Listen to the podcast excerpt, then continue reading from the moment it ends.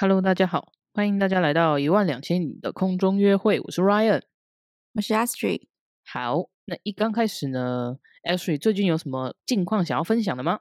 我想要讨论一下那个大家应该都听过，就是那个 Clubhouse。对，最近非常火红的一个软体 Clubhouse。那你为什么会突然想要讨论这个呢？它其实就是比较像是 Live 的 Podcast 嘛。对，理论上是有点像，没有错。对，然后我前阵子其实有收到，就是我朋友问我说我要不要邀请嘛，因为他知道我在做 Podcast。哦，然后我就直接跟他拒绝了。为什么嘞？为什么要拒绝？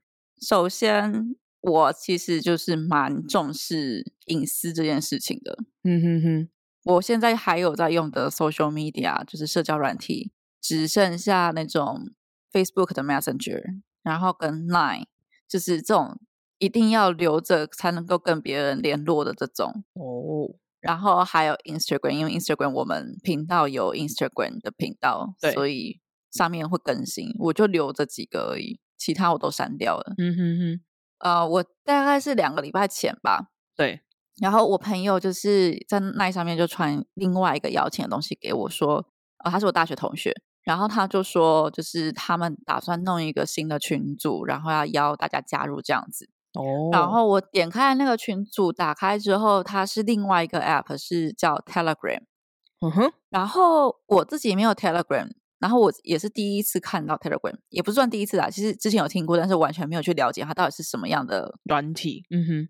对，然后我就稍微看了一下，我觉得它感觉很像，Line 吧，Messenger，对，很像 Line。然后我当下就觉得，那为什么我已经有 Messenger 有 Line 了，你还要再教我弄一个新的软？体，对啊，为什么呢？对，我没有问他为什么还要再弄一个新的，然后我嗯就看了一下，就是他可以看到目前成员有几个，然后那时候才八个人而已吧。嗯哼，然后我就跟他讲说，就是我现在没有很喜欢用社交软体，嗯，所以我在官网看看，如果你们那个团体里面弄到四五十个人，就是几乎全系都加入，那我再去再去弄这件事。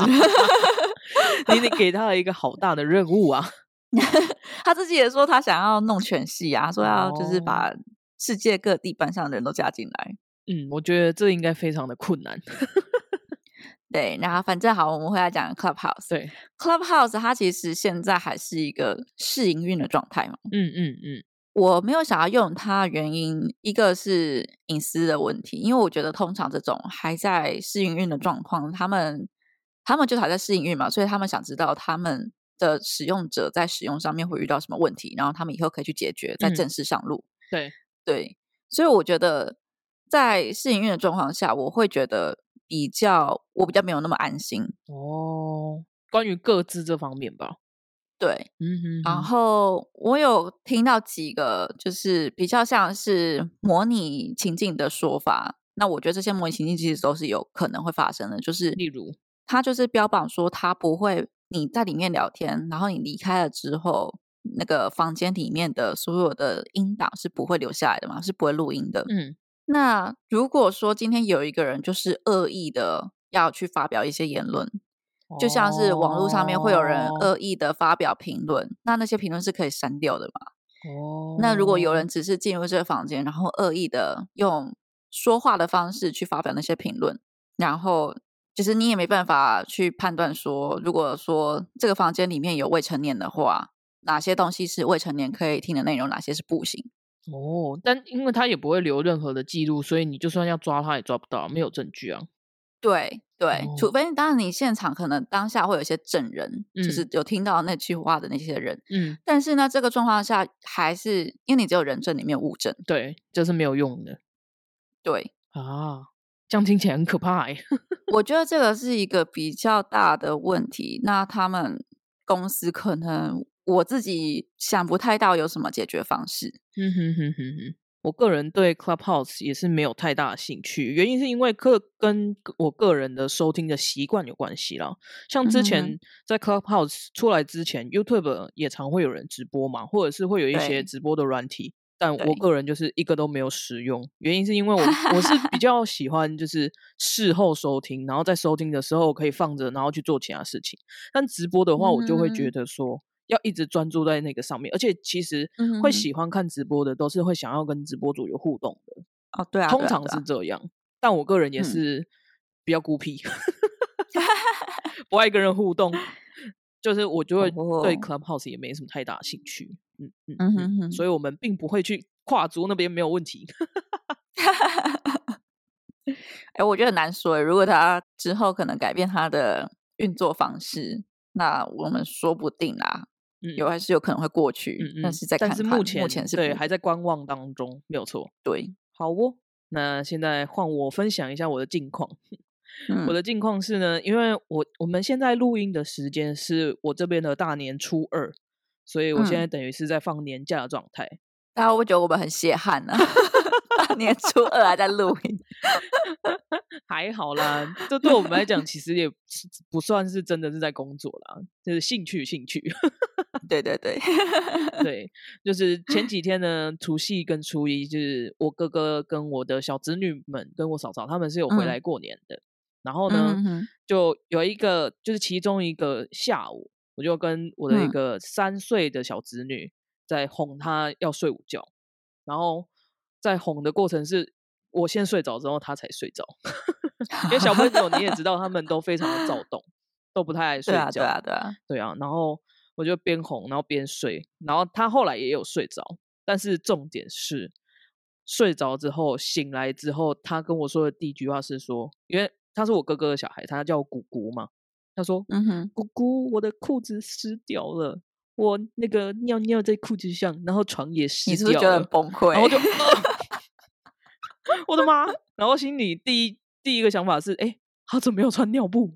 可是他已经三岁了耶。没有，通常小朋友他是已经可以自己上厕所，没有错。但是在睡觉的时候会还是会不自觉哦。对，所以他们通常睡觉的时候还是会包一下尿布。但是因为他在睡前很欢，嗯，就是他最后那边欢说他不想要包啊，然后不想要睡觉啊，不想干嘛干嘛干嘛干嘛，对，然后后来，然后就崩，我内心崩溃，但是我实际上对他的言语是没有没有 大喊说你为什么要尿床？没有没有没有，我是后来跟他说，嗯，好，那你先去找爸比，我们等一下再处理。后来就我们就去找我哥嘛，然后。我就跟我哥说：“哎，你女人她刚尿床的。”他说：“啊，是哦。”然后他说：“对呀。”然后他就，然后我哥就接一句说：“嗯，你这次是不是第一次尿床？”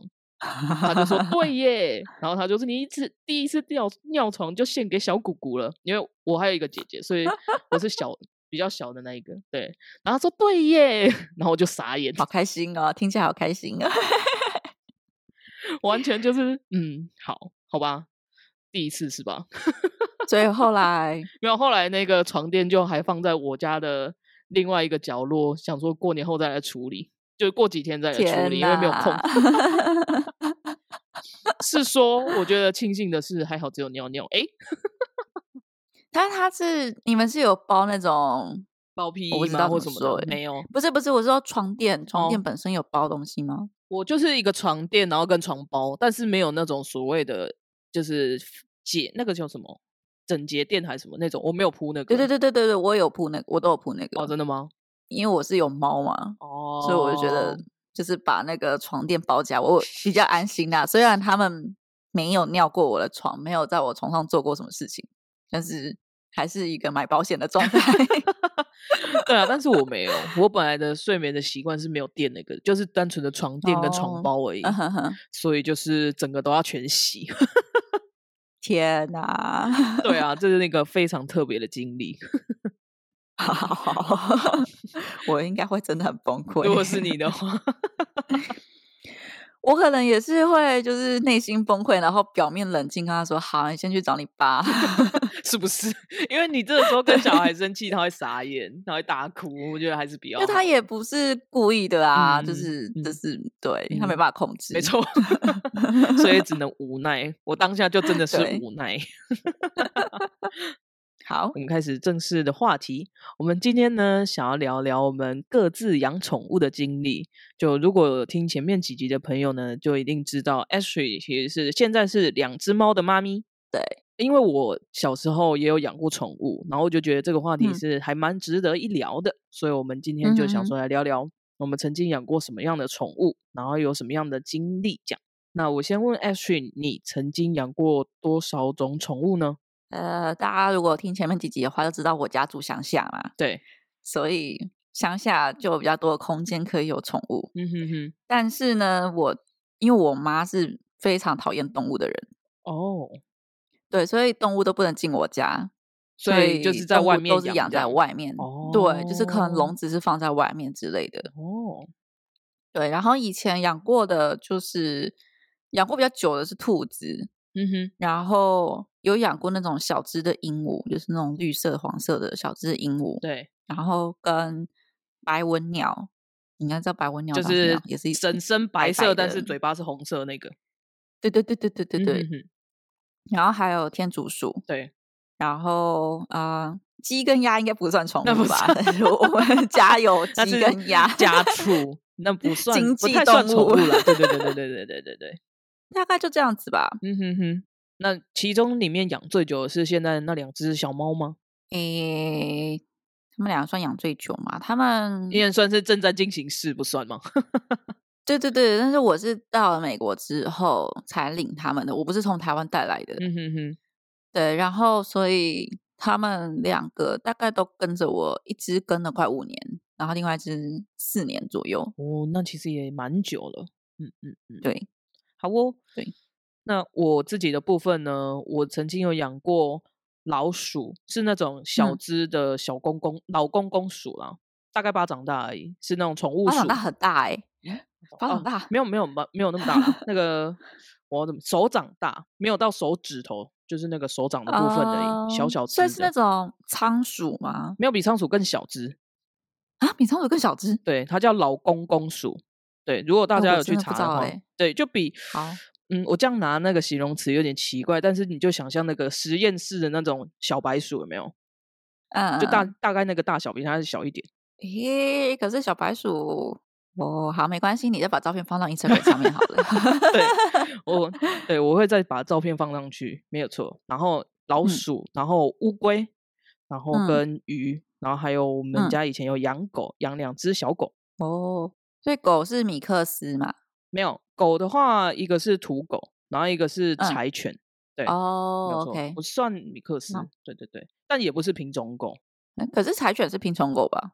柴犬应该不太算吧？可是因为品种狗的话，它要有就是购买认证或什么，但是我们家那个时候的狗是，就是我爸的朋友养了一只柴犬，然后他生的小孩，所以但是他可能是柴犬跟别的狗配的，印象中好像是柴犬跟秋田混种的吧，所以。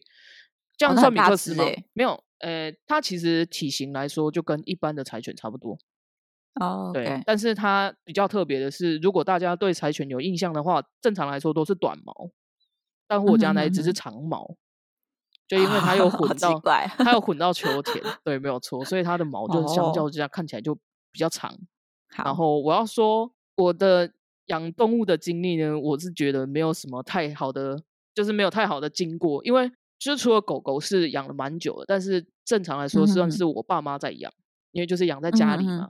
然后我曾经养过的老鼠啊、乌龟啊、鱼啊，后来都没有什么太好的下场。你那个时候是什么时候养的？就是那个时候都是大学的时候养，大学那个时候住宿舍嘛。老鼠是帮朋友养的，就是老鼠那个时候是我朋友，他先在大学的时候他先养了一只老鼠，然后因为他要回。放暑假要回家，嗯，一段时间，他就拜托我帮他养，嗯，然后我就帮他养着养着，但是因为那只老鼠年纪本来就不小了，嗯哼哼哼，然后后来哦，老鼠就生病，然后我印象还是很深刻，是它就是突然昏倒都不太动，然后那天又下大雨，然后就那个时候好像又是蛮晚的了，然后就骑着机车淋着雨，然后把它包起来，然后带去看医生，但是看完医生之后。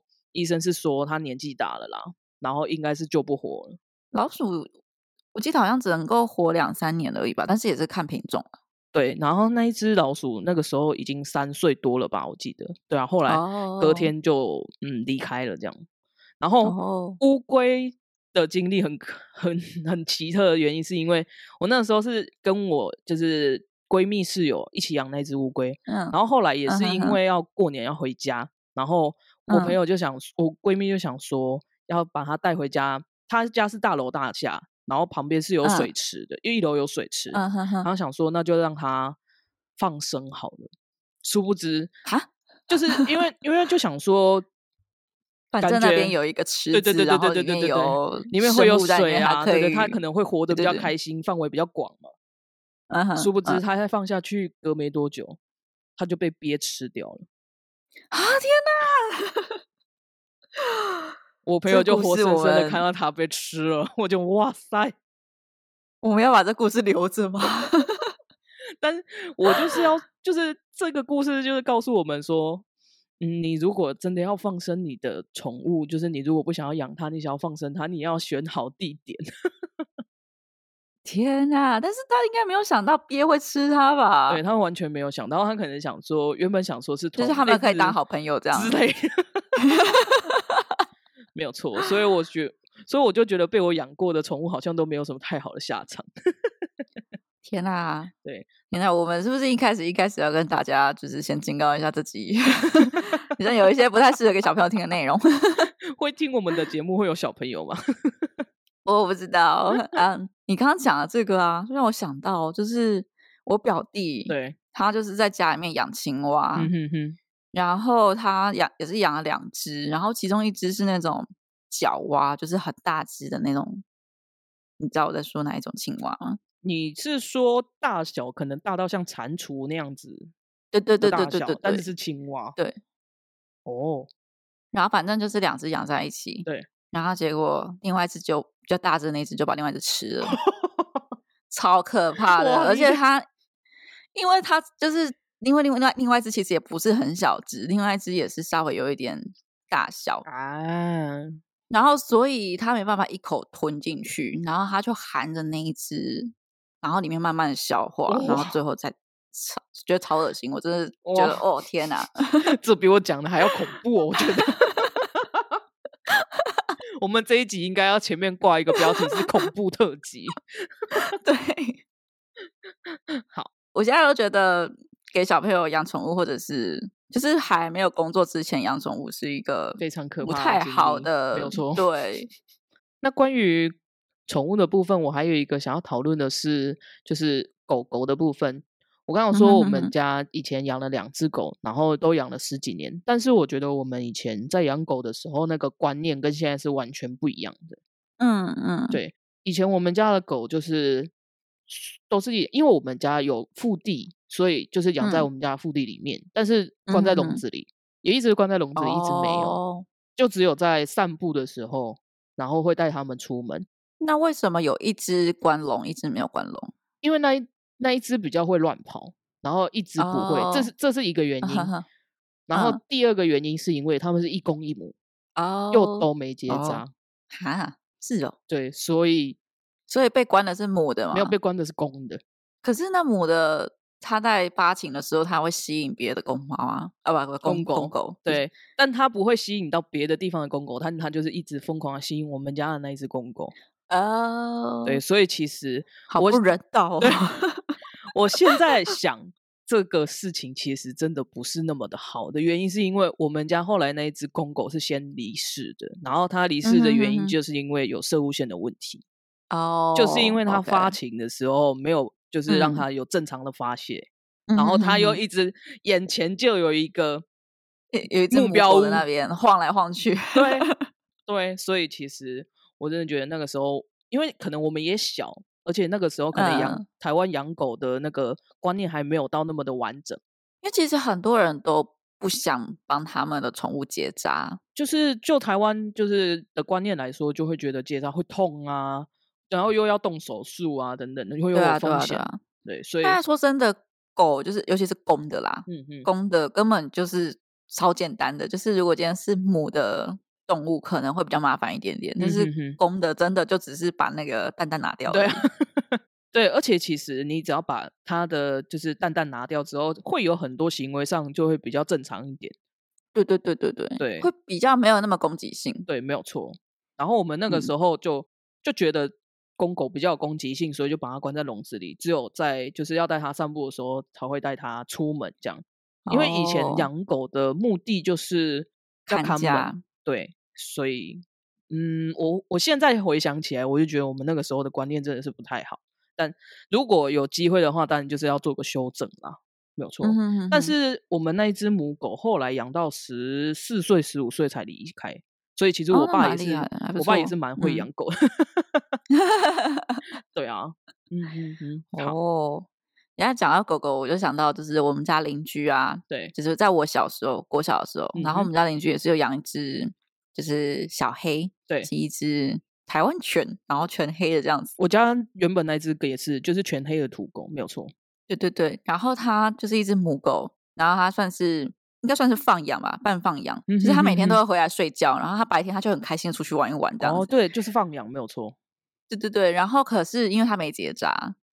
所以他发情的时候，他每次出去逛一逛回来，他就会吸引一大票狗跟着他回来，听起来好可怕。然后那些狗啊，那些公狗啊，基本上都是我们家邻居的狗哦。你就看到别人家的狗被他带回家，可是他们又不太敢靠近，因为我们家那边是有个院子的哦。所以他就是发现开始接近人居住的地方之后，他们就是会胆怯在外面哦。对他们，但是他们还是会聚集在外面哇。听起来好可怕哦！几乎他每一年都会生一批狗这样子哦，真的哦啊，因为没有结扎，对，这会让我想到，就是我以前有一个很深刻的记忆，是我那时候带着我们家那只母狗去散步，然后因为我家也是乡下，晚上的时候那个道路基本上就只剩下路灯而已，对对，然后就带着狗出门，隔没多久就会有。两三只狗聚集过来，而且就是那种很看起来很凶那种狗，但我不确定它聚集过来的原因是因为它发情，还是因为它是狗，所以想要攻击它。嗯，对。然后那个时候我年纪又还很小，所以我就觉得很可怕。哦，那你后来怎么离开那个地方？后来就赶快牵着它，然后假装镇定，赶快走过去。因为其实你狗狗野狗的话，你如果没有主动攻击它，它是不会主动攻击你的啦。呃，正常来说，至少我遇到的不是这样。我觉得我比较喜欢养猫的原因，就是因为猫是真的不会主动攻击的动物。嗯哼哼哼，就是它，如果你真的被它攻击，就是你一定做了什么哦，你一定有错。嗯，但是狗真的有点难说，因为狗有可能就是你入侵了他的领地，他觉得他已经被侵犯、被冒犯。也是啦。好，好哦，那我们就开始另外一个话题，就是。Ashley 养猫的经历，因为他刚刚有说他的猫是在美国了之后才领养的嘛。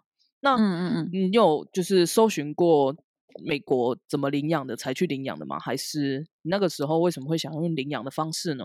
我那时候有找过，然后其实在美国，我相信你要买宠物是绝对买得到的。然后他们其实也是有一些就是叫 breeding 嘛，就是有人专门在做配种，然后卖宠物。哦，对，但是他们。他们的配种，我觉得跟台湾又不太一样。台湾给我感觉就是比较非法，你知道吗？嗯，我懂，我懂。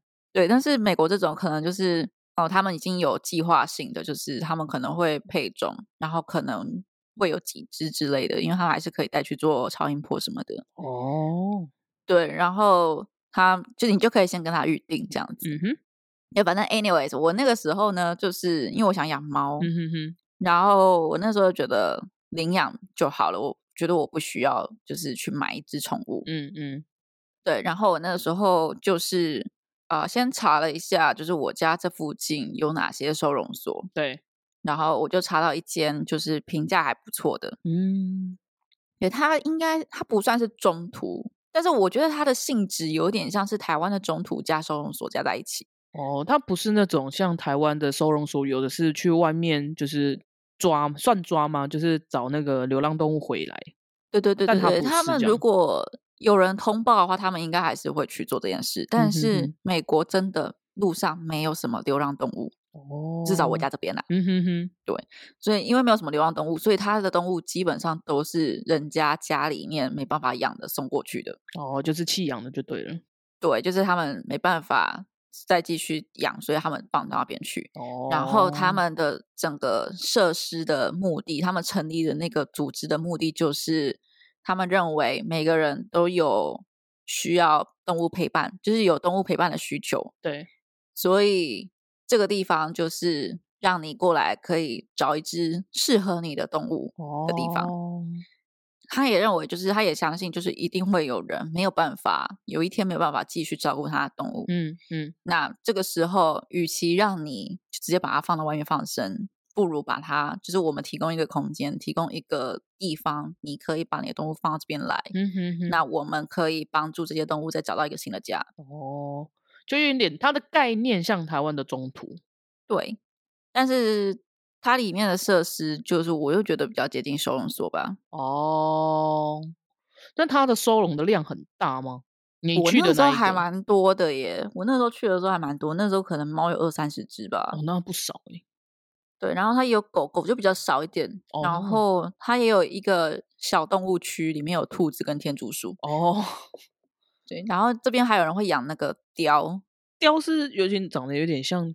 老鼠，然后长板型的那种，对对对对？对对，有一点像那个，对对对对对，好对，反正。就是除了狗跟猫之外，还有其他的品种的动物就对了，对对对对对，嗯哼哼。然后，所以我那时候反正我就去嘛，然后它里面就是有一些工作人员，嗯哼，然。后有一些是志工，嗯，它的流程其实蛮简单的，就是你过去之后，他就问你说，哦，你想要找什么样的动物？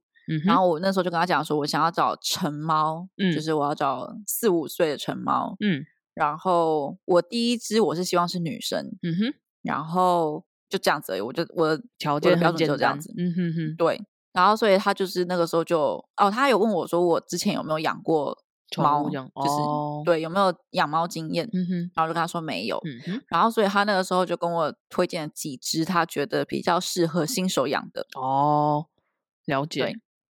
然后就是你就进去，然后跟他互动一下，然后你再自己决定要你要带哪一只走这样子。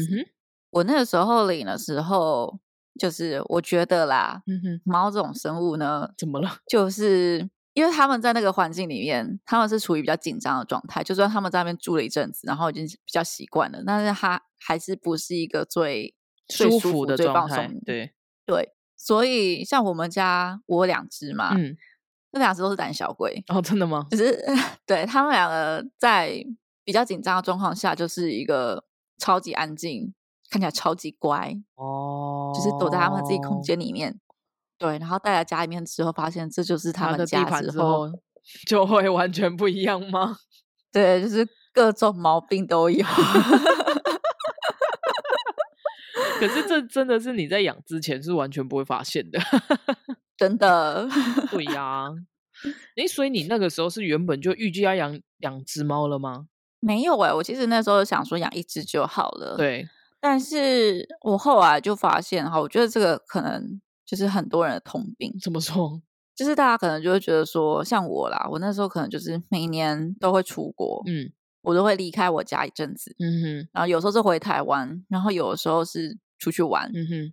然后我就会觉得，哦，他一个人在家好可怜哦。对，但是其实猫猫，它说不定一个人在家很开心。对，猫的话，其实会觉得自己一个人反而是比较轻松，有另外一个人跟他抢地盘，他反而不喜欢。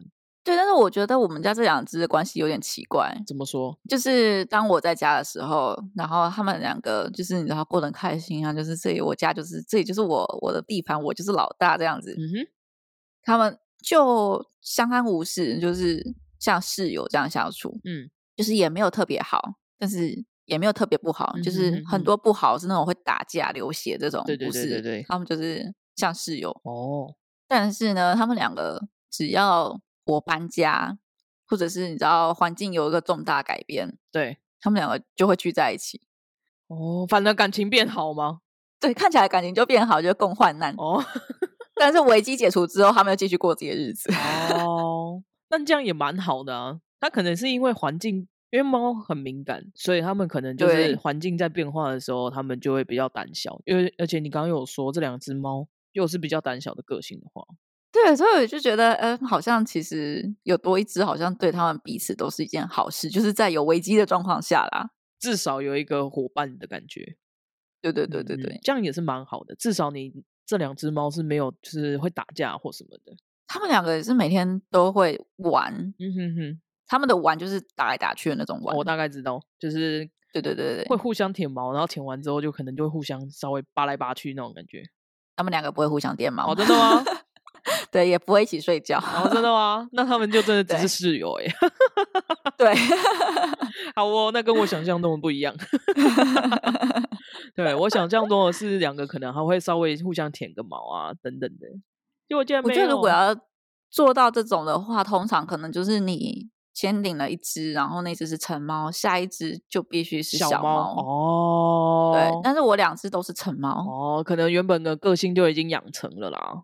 对，就是已经定型了这样子。然后我第二只，我第二只真的是一个诈骗集团，因为我知道家里面已经有一只了嘛，所以我那个时候就很清楚的跟对方说，我需要带一只可以接受别的猫的猫。嗯嗯，对。然后因为我前一只它也是可以接受别的猫，它之前在跟，就是它来那个收容所之前，它就跟别的猫一起住。哦，所以它也是可以接受有别的猫的存在的猫。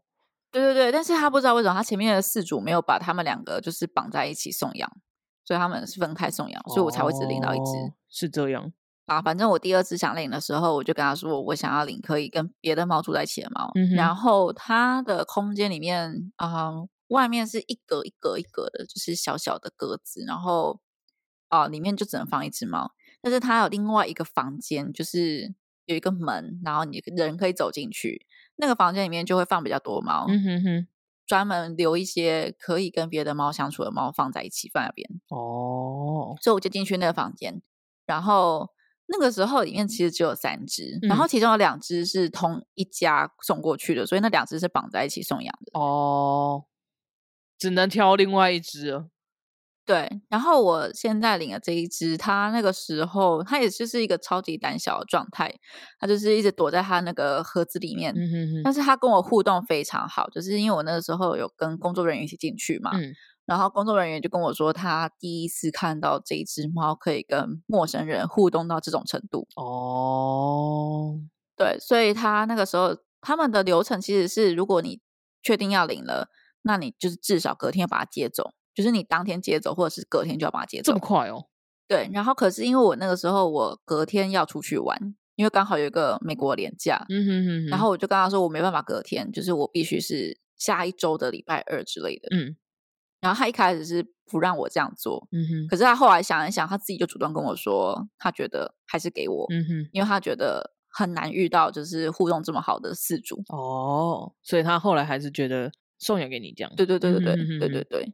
我会说他看起来很乖很安静，就是他一开始的状态就是一个乖宝宝，而且我那时候还有问他说这只猫会不会很吵，因为我第一只猫就是我接它的时候，它就是一个鬼哭神嚎，很可怕，就是一个好像受虐，但是它其实就是在笼子里面，因为它不想移动吧？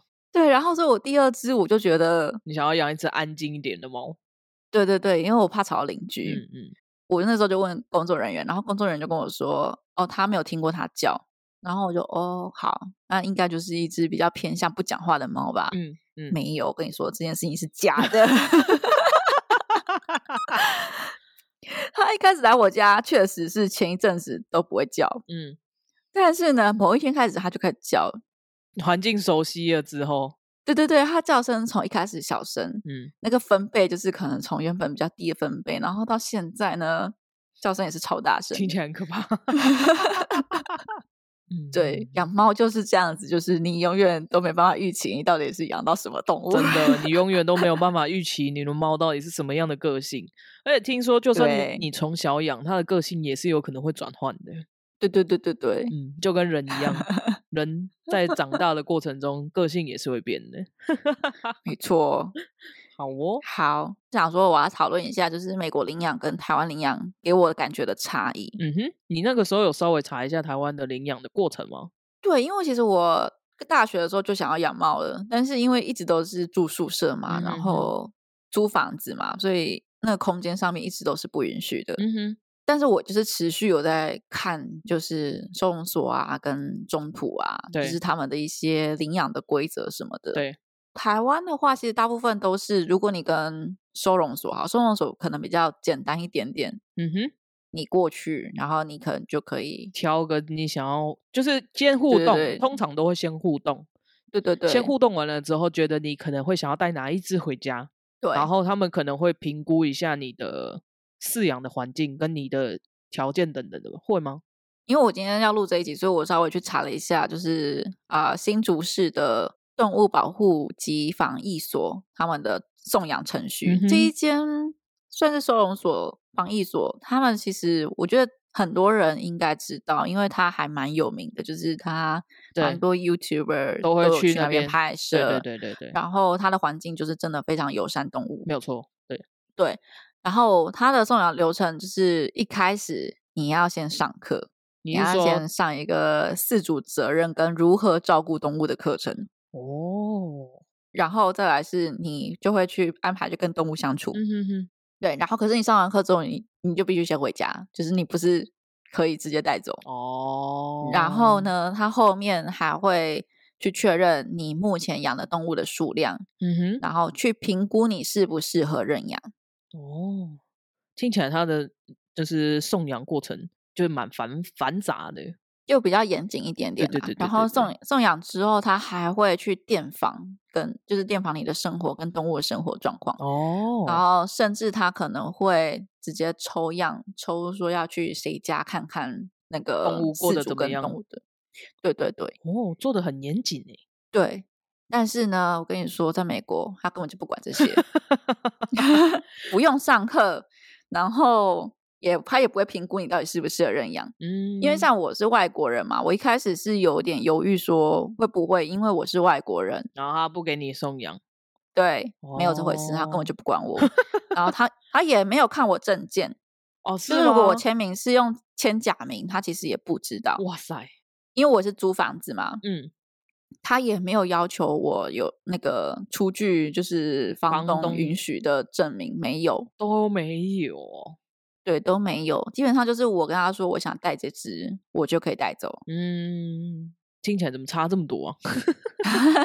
那我觉得 那边的可能跟风俗民情也有关系吧，我不知道啦。我觉得他们不会去评估你到底适不适合，因为他的中心思想就是认为所有人都需要动物的陪伴，嗯，就是动物陪伴对于人的心灵是一个有帮助的。嗯嗯嗯，就是这个慰藉。对，所以他不会去。说你到底有没有资格养动物？对我觉得啦，美国那边的想法可能是比较乐观一点的看法，就是他会觉得你会来领养，你一定有评估过你适不适合领养，你才会来。对，对，所以他就不会去限制你说你要领养，我还要看你的条件。但台湾的话，可能就会比较保守一点，嗯，他就会希望你就是领回去了之后，你就是要。善待他到最后，所以他就会有很多审查资格。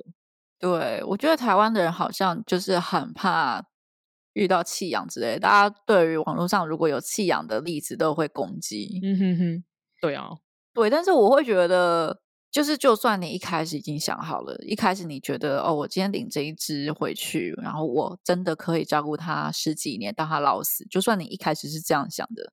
然后一开始确实情况也是允许的，但是很难说啊。过了十年之后，说不定你人生出现了什么重大状况，你真的没有办法继续。嗯哼哼。这个时候，我会觉得把它送去别人家，跟继续跟着你，到底哪一个对这只动物来说是最好的选择？我觉得就是要以动物为出发点，而不是以人为出发点。是这样没有错，就是会有一些人会觉得我的目前的生活条件不太适合继续。就是饲养这只动物，那我到底是要就是是继续死撑，然后让我跟这只动物都过得不好，还是就是让彼此放手，然后让他去过，让他去另外一个人家，然后过比较好的生活？对啊，对啊，对啊。像我们家那两只，虽然是人家送过去，但是他们现在在我家过得很爽啊。但是我觉得这是要看猫诶，因为有的猫的个性是你曾经被送养之后，它就会有一点怎么讲，心灵受创吗？对对对对对，对啊，所以我觉得这还是要看猫的个性了，动物的个性不只是猫啦。对，但是我觉得那些就是他们一定都会有一个适应期的，对，一定都一定都会有，一定都会有。对对，哦，但是在美国领领养的话，只有我领的那一间呐，其实大部分好像都是，就是你在领养的时候都必须要付一笔费用。哦，是这样吗？领养费。对，然后那个费用是啊。